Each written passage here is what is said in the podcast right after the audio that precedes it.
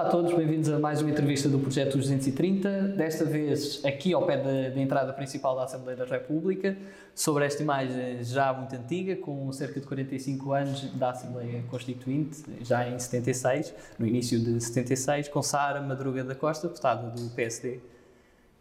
Muito bem-vinda. Bem-vinda a vocês também e obrigada pela oportunidade e desde já dar os parabéns pelo vosso excelente projeto, que é muito importante para o conhecimento do que se faz cá na Casa da Democracia. Muito obrigado. E começamos por falar um, um assunto que também é bastante interessante, porque é a primeira deputada que, que entrevistamos da, da, Ilha da Madeira, do arquipélago da Madeira. Como é que é viver e crescer nesta pérola do Atlântico?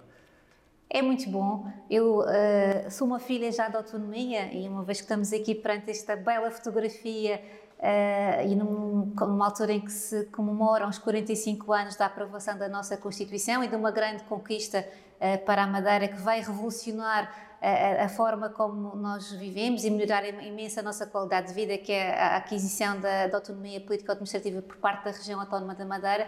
Eu, nascida já no âmbito da, da autonomia, tive uh, uma vida muito melhor do que aqueles uh, que me antecederam, graças à aprovação da Constituição e, e à aprovação da autonomia político-administrativa, e sou uma privilegiada por ter nascido já numa nova era, na era da autonomia, numa bela cidade como é a cidade do Funchal, uma cidade bastante cosmopolita, uma cidade bastante representativa uh, da grande experiência que foram os, os descobrimentos portugueses uh, e também gostaria de relembrar que Uh, tenho um grande orgulho do Funchal ter sido a primeira cidade fundada fora do novo, fora neste caso já no novo mundo e portanto é uma grande experiência da globalização foi a grande, foi aí que tudo começou com, a, com o povoamento da Ilha da Madeira e com a, a elevação da cidade do Funchal a, a, essa categoria. Portanto, é a primeira cidade fundada no mundo novo, tal como a conhecemos.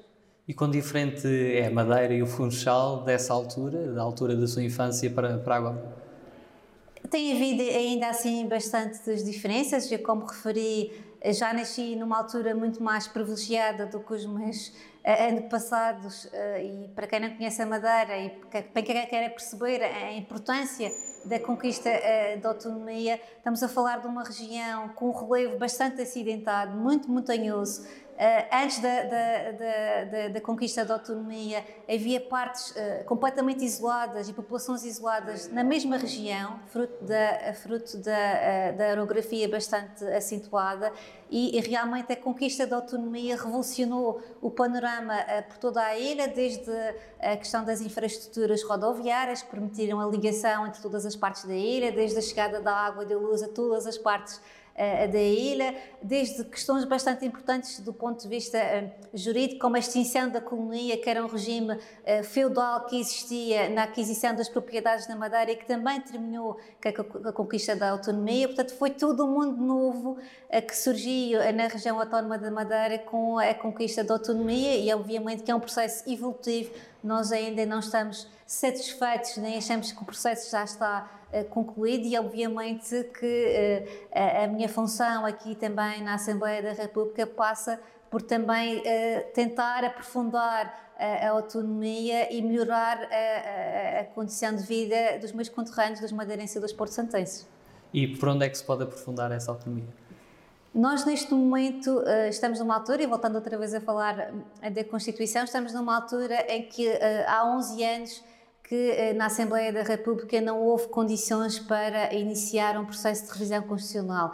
Nós, neste momento, acreditamos que é possível, num breve espaço de tempo, eh, apresentar uma iniciativa de revisão constitucional, estamos a trabalhar já, já nela, para eh, aprofundar uh, uh, o que conseguimos adquirir na revisão constitucional de 2004, porque achamos que ainda há um caminho a fazer. Nós precisamos de aprofundar as nossas especificidades e também precisamos de aumentar as ferramentas jurídicas para permitirem, do ponto de vista fiscal, uma maior sustentabilidade também da região autónoma da Madeira, que, como nós todos sabemos, uh, ainda não tem as ferramentas necessárias para poder uh, seguir o seu desenvolvimento e, face às especificidades e à unidade da Constituição, Nós acreditamos que isso é possível fazer e para isso é preciso rever a Constituição, é preciso também rever a Lei das Finanças Regionais e são estes documentos que são bastante importantíssimos que nós tencionamos contribuir para esse aperfeiçoamento da, da autonomia. E o que é que se recorda mais da sua infância, aqueles momentos que guarda, guarda com, com maior gozo de ter vivido? para além de uma grande proximidade com as pessoas e do grande contacto, uma infância muito, uh, com, muito contacto com os vizinhos e com, com a família, uh, outros tempos em que havia tempo para brincar uh, com, e brincar com, com, com muita gente, recordo-me com, muita, com muita até curiosidade as alturas da, das campanhas eleitorais, eu sempre gostei, desde muito cedo, de política, não sei explicar porquê, mas sempre me lembro de gostar uh, bastante de política. E lembro perfeitamente que na altura da minha infância os partidos políticos, pelo menos na Madeira, distribuíam uma cópia de, de boletins uh, em papel, uma simulação de boletins de voto coloridos. E lembro-me perfeitamente de ouvir uh, o carro de campanha do PSD, com aquela célebre música Paz, Pão, Povo e Liberdade pela rua, e lembro-me da, da loucura que era. Eu e os meus vizinhos corríamos para a rua para poder recolher da estrada esses boletins de voto coloridos com o símbolo do PSD e recordo-me perfeitamente que fazíamos uh, com caixas de cereais, fazíamos uma, uma urna e brincávamos já com esses uh, boletins de voto às eleições e portanto havia ali já uma, um grande interesse eh, pela, pela, pela, questão da cidadania, da participação política e lembro-me perfeitamente que sempre, até, até a primeira vez que pude votar, tinha uma, um grande entusiasmo quando se chegaria à altura que poderia exercer o meu direito de voto. Portanto, já vem desde aí, desde a mais terra a infância, essa, essa aptidão para, para a causa pública e para a participação cívica no processo eleitoral. E quando é que percebe também o seu gosto pelo direito? O meu gosto por direito também vem desde essa altura. Eu não sei precisar o nome uh, da série televisiva, mas era uma série inglesa que abordava as questões da justiça. Estamos a falar em, nos anos 80. Uh, eh, e eu lembro perfeitamente uh, que o que me fascinou para a Casa do Direito foi a questão da justiça. Eu ainda hoje não lido bem com as injustiças, é algo que, é algo que me revolta e, portanto, acho que essa é minha uh, busca e procura uh, pela concretização da justiça que me levou a seguir o direito, aliada à circunstância de também o curso de Direito, para além de, de, das questões ligadas à justiça, aprofundar também as questões do sistema político, as questões ligadas à política, que foram questões pelas quais eu sempre uh, me interessei. E como é que foi esta vinda para o continente, neste caso para estudar na, na FDL, na, na Clássica? porque de vez em quando não há essa perspectiva, ou pelo menos muitos dos estudantes já continentais não têm essa noção que é, que é vir das ilhas para, para estudar eh, em Lisboa, no Porto, Coimbra e noutras cidades também. Como é que foi essa vinda e o que é que recorda mais dessa vivência académica? Foi uma mudança bastante radical. Uh, há realmente uh, um efeito psicológico bastante grande uh, em vir de uma região tão distante, não é? no meio do Atlântico, para o, o, território do continente e saber que estamos tão longe da nossa, da nossa família e, e dado o elevado custo, uh, uh, infelizmente, das viagens aéreas, uh, obviamente que nós quando vínhamos para cá estudar já sabíamos que só podíamos regressar a casa na Páscoa no verão e no Natal e teríamos que, estar cá uh, o resto do ano. E portanto há um corte bastante grande na nossa vivência porque obviamente que a realidade de, de, da Madeira é completamente diferente da realidade uh, do continente, as vivências o, é completamente diferente. E portanto é, é uma experiência bastante uh, dura mas que também tem um, tem um benefício de nos fazer crescer rapidamente e nos concentrarmos no foco principal. E o meu foco principal, desde que vim para cá estudar, foi acabar a curso o mais rapidamente possível e, portanto, dediquei-me a fazê-lo e consegui fazê-lo uh, atempadamente e depois regressar para a Madeira, onde voltei a uma nova aprendizagem uh, de estagiar como advogada, de aprender uma nova fase da minha vida, de ser, saber o que é, é ser advogada e também de poder pôr em prática a questão uh, da justiça e da injustiça e outra questão que, que, me sempre mobilizou, que acho que aqui no Parlamento ainda me continua a mobilizar e acho que para mim a, a política é, é exatamente isso, é a resolução dos problemas das pessoas.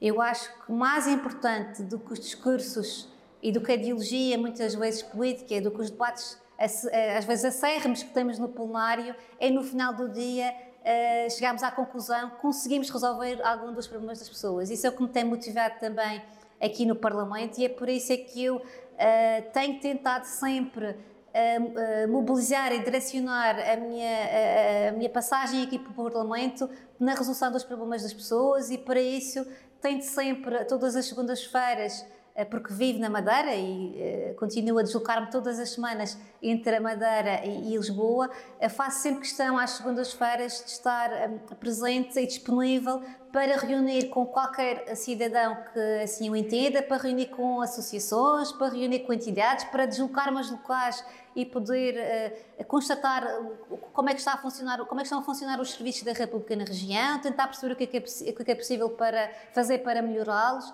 e tem sido uma experiência muito gratificante porque tenho conseguido, uh, depois de, de, fazer esse levantamento dos problemas que existem, com o contacto direto e muito próximo com a população, tem conseguido depois uh, encontrar uh, mecanismos aqui na Assembleia da República que me permitam realizar esses problemas. E acho que não pode haver sensação mais gratificante do que chegarmos ao final do dia e percebermos que o nosso dia aqui na Assembleia foi produtivo porque conseguimos resolver algum problema uh, da Madeira e isso é bastante gratificante e é isso que eu quero continuar a fazer para que uh, quando voltar uh, à minha vida normal e quando deixar de ter esta oportunidade de desenvolver este, este trabalho aqui na Assembleia da República, chegar à conclusão que valeu a pena e que consegui ser útil porque consegui melhorar a vida dos madeirenses e dos porto-santenses e foi deputada também da Assembleia Legislativa da Madeira e agora é deputada da Assembleia de, da República. Como é que é estas duas diferenças, estes dois órgãos, é, com, com, obviamente com proximidades distintas, como é que a experiência da Assembleia Legislativa da Madeira ajudou também a compreender o funcionamento daqui do Parlamento? Muito bem, eu uh, realmente fui deputada à Assembleia Legislativa da Região Autónoma da Madeira, não cheguei Fui uma passagem curta, porque não cheguei a estar lá uh, mais do que um ano. Na altura, pois, uh, fui convidada a, a, vir para, cá, para o, para o, Parlamento Nacional. Foi uma experiência bastante gratificante. A conquista da autonomia também nos deu a, a, ferramenta de podermos ter um Parlamento regional próprio, com competências próprias, que se dedica também às questões da autonomia, às questões eh, da governação eh, política regional e obviamente que essa experiência foi bastante interessante. Eu, apesar de ter tido uma passagem curta pelo Parlamento Regional, tive eh, o privilégio de poder desenvolver um trabalho numa comissão eventual que foi constituída para a reforma do sistema político e pude dar um contributo na revisão do regimento da Assembleia e pude aperfeiçoar a forma do funcionamento da Assembleia Regional e foi uma experiência bastante, bastante enriquecedora para depois. Uh, não sabia eu que ia vir, vir, parar aqui à Assembleia da República, mas foi, obviamente, uma experiência bastante enriquecedora também do meu percurso político. E agora, aqui na, na Assembleia, também é coordenadora do, do, grupo de trabalho da avaliação das condições de trabalho do, das Forças de Segurança. O que é que. Para, e tem-se falado cada vez mais de, do papel de, das Forças de Segurança, de ser ou não uma carreira apelativa e toda a, a sua estrutura. O que é que, no seu entender, falta fazer nesta, nesta matéria? Bem, infelizmente falta fazer uh, muita coisa. E uh, acho que há aqui um problema que é um problema estrutural do nosso país, que uh, muitas das vezes nós, e quando digo nós, é a maior parte dos políticos, preocupa-se com questões do imediato e não se preocupa com as questões de fundo. E o que tem infelizmente acontecido uh, com as forças e os serviços de segurança é que há vários anos que há um conjunto de uh, problemas para solucionar, do âmbito da revisão uh, das carreiras profissionais, do âmbito da revisão dos subsídios que, de, que, têm que ser atualizados à nova, nova, às novas realidades, e isso não tem vindo a ser feito precisamente porque a, a, a política é organizada para as satisfações do imediato. E muitas das vezes quem está no poder acha que não dá votos esse tipo de matérias e, e, são problemas que vão continuando a ser adiados. E obviamente que a, a situação pandémica pela qual nós passamos uh, exigiu uma maior uh, participação dessas forças e foram essenciais para a, a, a, a, crise pandémica que nós estamos a viver, o papel das forças dos serviços de segurança desde a primeira hora, o que se exigia e o que se continua a exigir é realmente um esforço sobre-humano,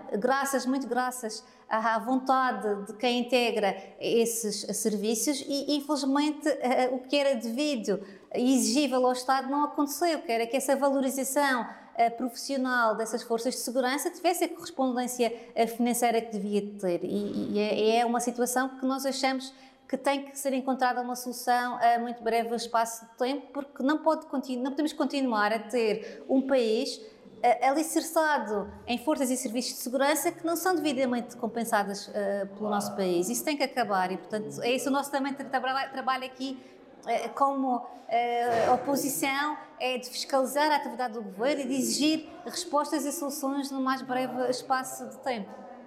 Faz parte também da, da subcomissão para a reinserção social e assuntos prisionais. E ultimamente tem-se falado muito da questão do sistema prisional e tem sido, nomeadamente, uma reportagem canal televisivo sobre a vida dentro das prisões, eh, nomeadamente relacionado com estupefacientes, mas também com o uso do, do telemóvel. E uma das coisas que, que, se fala muito é de, de às vezes, faltar ao, ao poder político uma decisão mais, mais próxima da realidade, que neste caso propõe, nomeadamente, não ser proibido o uso de tele, telemóveis ou existirem telefones nas próprias celas para até ser mais fácil controlar esse, esse, essa utilização. Isso é algo que tem sido muito debatido nesta subcomissão, é, é algo que é possível mudar, isso faz sentido mudar?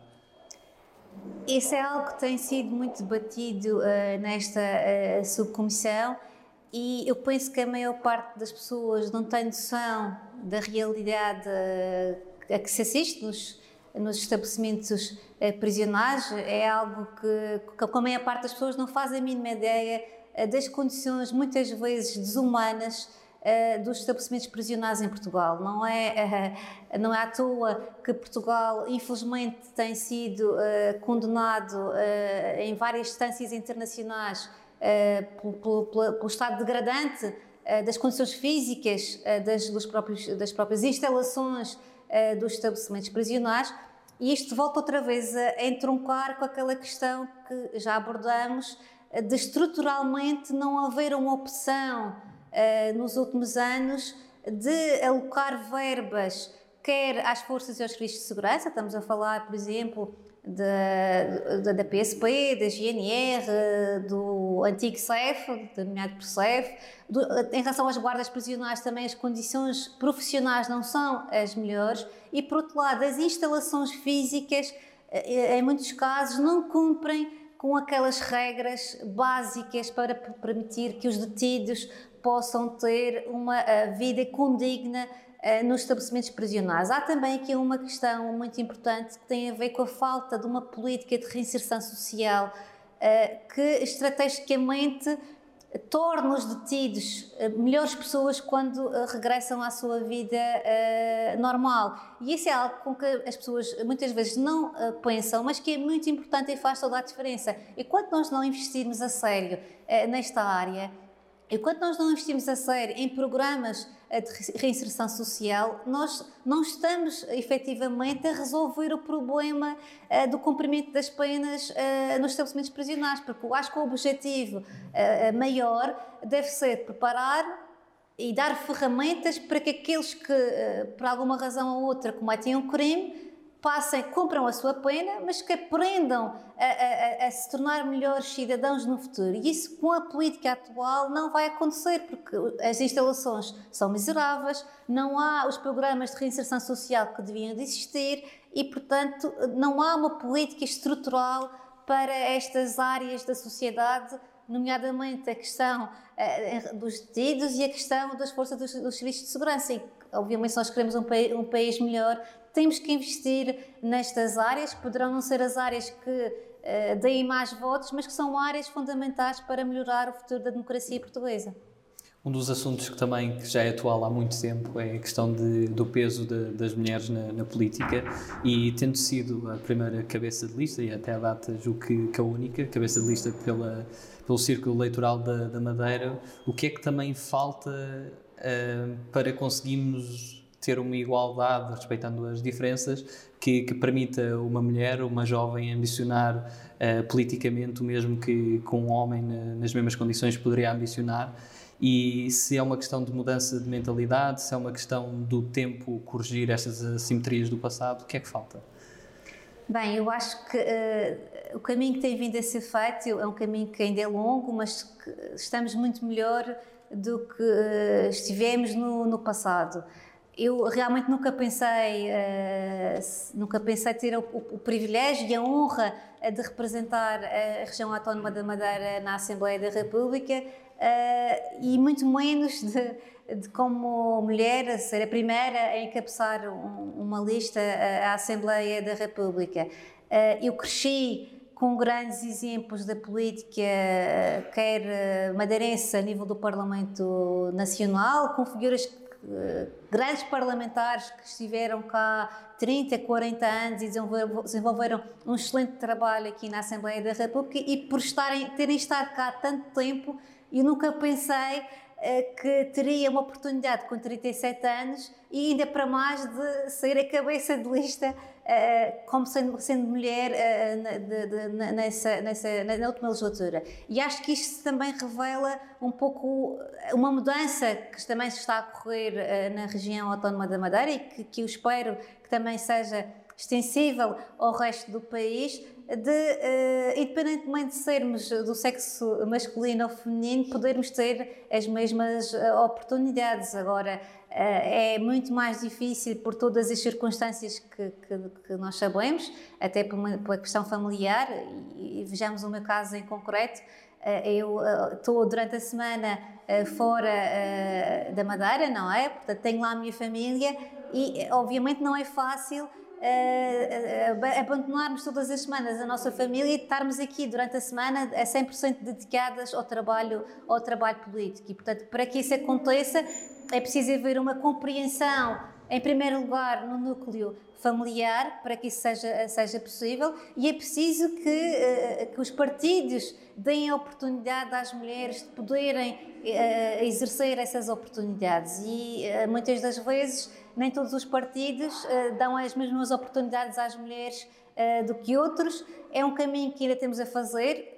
Neste momento, esse caminho aqui na Assembleia da República tem sido muito feito através da imposição da lei uh, da paridade. Eu, no meu caso concreto, uh, julgo que a minha escolha não teve a ver com a questão da lei da paridade, até porque na, na anterior legislatura fui a, a, primeira da, da, lista, não é?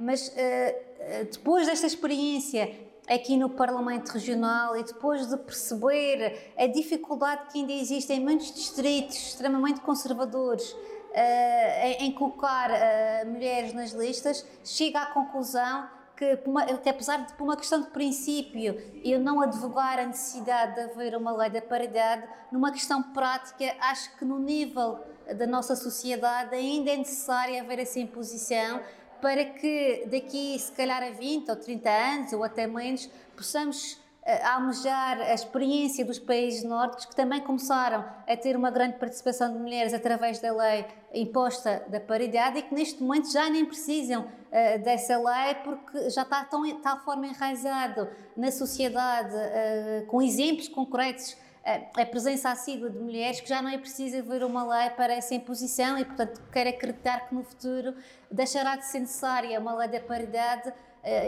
fruto da mudança da mentalidade das portuguesas e dos portugueses e dos partidos políticos sobre tudo isso e, portanto, eh, eh, para que todas as mulheres e homens possam ter a mesma oportunidade de participar e dar o seu contributo cívico na sociedade.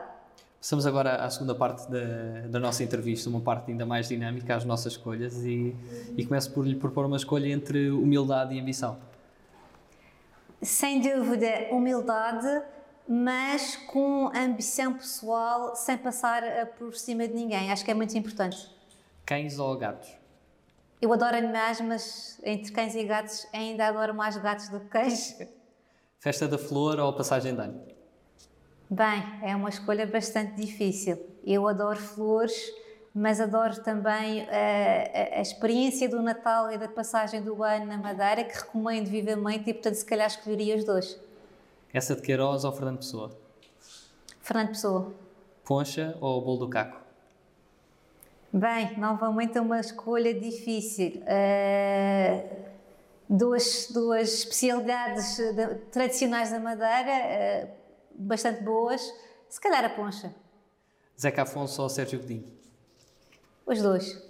E para quem tem toda essa ligação à música, que também é um, um gosto e esteve no, no conservatório, que é que significa para si a música e o que é que pode transmitir?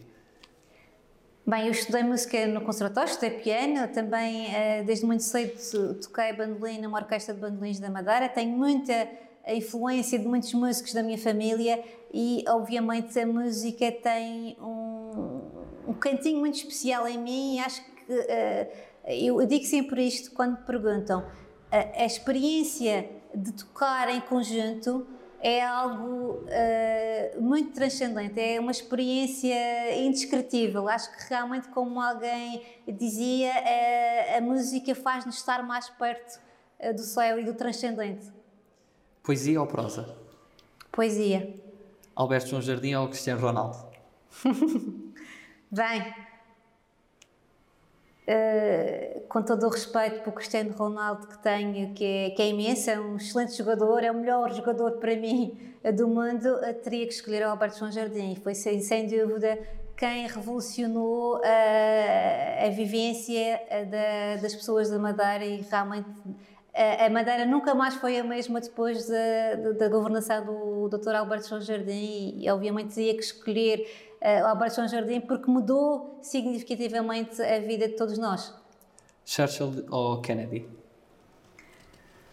Eu normalmente uh, sou muito decidida a escolher, uh, mas as, as, comparações que me têm colocado são, são muito. Desafiantes.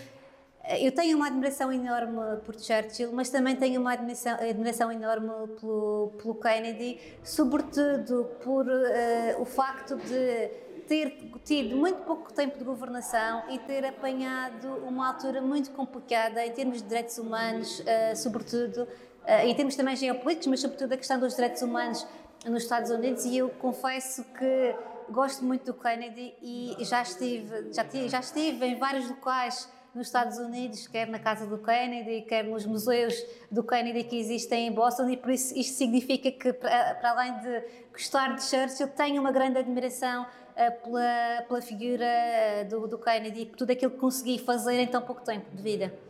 Conservadora ou liberal? Conservadora, social-democrata. Sagres ou Superboc? Eu não gosto de cerveja.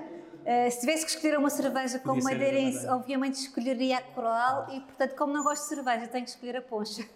Centro ou direita? Social-democracia. Merkel ou Macron? Merkel. 230 ou 180? Falando número de deputados. Eu acho que, independentemente de ser 280 ou 130, uh, 180, neste caso, 230 ou 180, acho que é bastante importante uh, que uh, aqueles que uh, tenham a oportunidade de estar cá, que se dediquem por completo a favor das suas populações. Acho que isso é bastante fundamental. E qual é a figura ou personalidade que, se tivesse a oportunidade para convidar para um almoço, que para por motivos de aprendizagem, de admiração, que, que escolhia? Podia ser nacional ou internacional?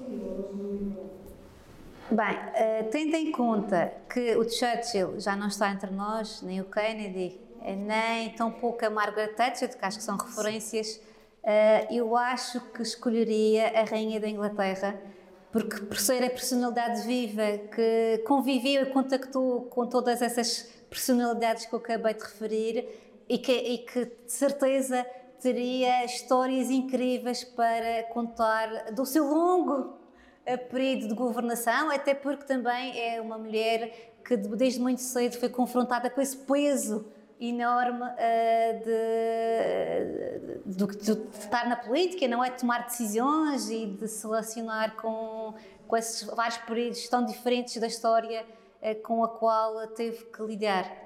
E qual é que seria o prato principal nessa refeição? Bem, por sendo a rainha da Inglaterra, julgo que faria sentido ser um chá das 5. E qual é aquele país que nunca visitou e gostaria mesmo de visitar? Bem, há vários países que, que, que ainda não visitei, uh, mas se calhar fazia referência a um sítio que, que, ainda não visitei, gostava muito de visitar, que tem uma grande influência, quer na gastronomia, quer na cultura, com, com os madeirenses, que é o Havaí. Eu ainda não tive a oportunidade de conhecer o Havaí, mas é, é um sítio que gostaria muito de conhecer, até porque, voltando outra vez à questão uh, da música, foram os madeirenses que levaram um instrumento que agora é o instrumento nacional Sim. do Havaí, que é o ukulele, para além de haver uh, a influência, por exemplo, do bulldog que referi, uh, também na comida do Havaí, entre outras questões, uh, o facto também de haver um, uma grande apetência para o cultivo das flores e diversas flores de várias qualidades nos jardins das casas, que é algo que nos caracteriza muito enquanto povo, que é o cultivo uh, das flores e, obviamente, o cultivo também da cana-de-açúcar, que foi uh, a razão principal pelo qual uh, levou a que muitos madeirenses fossem para o Havaí. E, portanto, há uma, uma grande ligação emotiva com o Havaí, para além de, se calhar, algumas semelhanças em termos de, de, de, relevo vulcânico com a Madeira, e é, é um sítio que, decididamente, tenciono muito conhecer. E qual é o seu gosto musical preferido? Tem sim alguma banda ou cantor favorito? Bem, eu sou um pouco conservadora no que diz respeito uh, à, à música. Gosto muito de Tom Jobim e depois gosto muito de, de, de, de compositores clássicos, Chopin, Rachmaninoff, Dvorak, entre outros. É mais o, a minha onda, é mais a, a música clássica. E em termos de, de filmes? Bem, Uh, eu, em termos de filmes, ao contrário da maior parte das pessoas, não gosto de filmes de ficção científica. E normalmente gosto de filmes uh, com, com, uma componente histórica bastante grande ou biográfica, uh, e há vários que gosto, mas se calhar, assim de repente, se tivesse que escolher um filme, até tendo em conta a, a realidade que estamos a passar e a questão dos direitos humanos e a questão também do poder económico uh, relacionado com as indústrias farmacêuticas, eu escolheria o Fiel Jardineiro. Acho que é um filme bastante interessante uh, que conta uh, uma questão bastante complexa do outro lado. do outro lado da, das farmacêuticas e a forma como utilizam muitas das vezes o ser humano nas suas experiências e populações desfavorecidas, neste caso, salvo acho que era no, no Quênia e também algo que eu acho bastante importante, voltando outra vez ao sentido de justiça, que é a personagem principal uh, desse filme, uh, tinha uma vida bastante confortável como mulher de um diplomata uh, e poderia não ter tido nenhuma atitude de indignação com a pobreza e com a exploração das farmacêuticas em relação à população que a, circula, que a circulava, não é? E optou por ter uma posição de indignação e ter uma posição ativa uh, uh, contra a violação de direitos humanos, que veio a ter até um desfecho fatal, não é?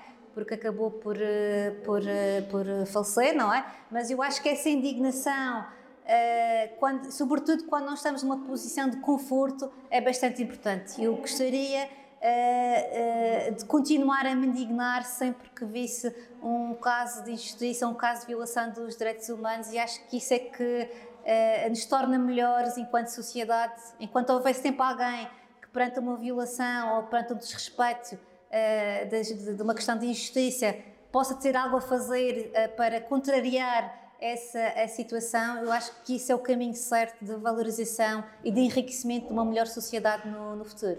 Passamos agora a um conjunto de, de palavras soltas e peço que, que me digam o que associa estas palavras, ao conjunto de palavras. A primeira são duas. Uh, Zona Franca. Zona Franca uh, foi uma batalha que tivemos aqui na Assembleia da República e que conseguimos, felizmente, arranjar uma solução para permitir que, uh, pelo menos agora, em 2021, se possam licenciar novas entidades. É um instrumento económico fundamental para uma região como a Madeira, uma região ultraperiférica muito dependente do turismo. E uh, é, foi bastante difícil, em especial na conjuntura atual que nós temos na Assembleia da República, que há uma componente ideológica muito forte e que há uma grande insensibilidade à, necessidade de haver uh, uma opção que gere riqueza. Portanto, não, não devemos ter medo uh, de contribuir e de ter opções políticas que criem riqueza. E a questão da Zona Franca é precisamente isso: é um instrumento fundamental, com provas dadas, na criação de riqueza uh, e na criação de postos de trabalho numa região que é fortemente dependente do turismo. E ainda bem que conseguimos uh, resolver aqui na Assembleia da República uh, essa situação e acreditamos que no futuro será possível continuar a, a, a, contribuir para o aumento da competitividade deste importante instrumento para a Madeira. Revisão constitucional. Será um novo desafio.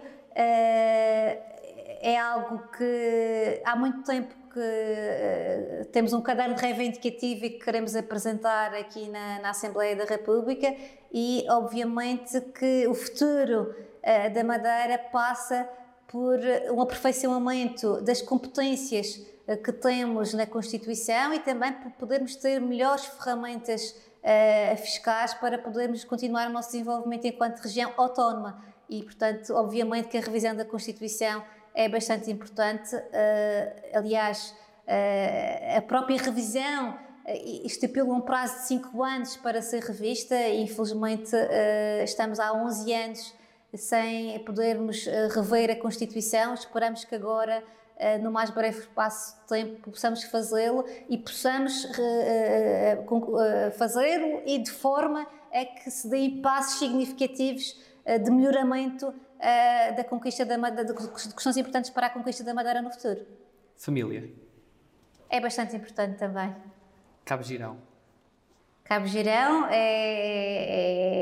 é, é, para quem não sabe, um promontório bastante elevado da região autónoma da Madeira e acho que é bem exemplificativo daquilo que é a região e daquela que tem sido a luta uh, dos madeirenses desde o início do povoamento. Uh, bastante difícil a luta contra a orografia que levou a que muitos madeirenses falecessem a construir à mão levadas uh, para transportar a água do, da costa norte para o sul, que construíssem tunas também à mão uh, para poder ligar as várias partes uh, da região autónoma da Madeira. E, portanto, o Cabo Girão, com o cultivo da agricultura que é feita de uma forma quase sui generis, não é? Em, em poios, eh, em pequenas parcelas de terreno, em cima de, uma escarpa com 580 metros de altura, simboliza bem aquele, aquela que tem sido a luta estoica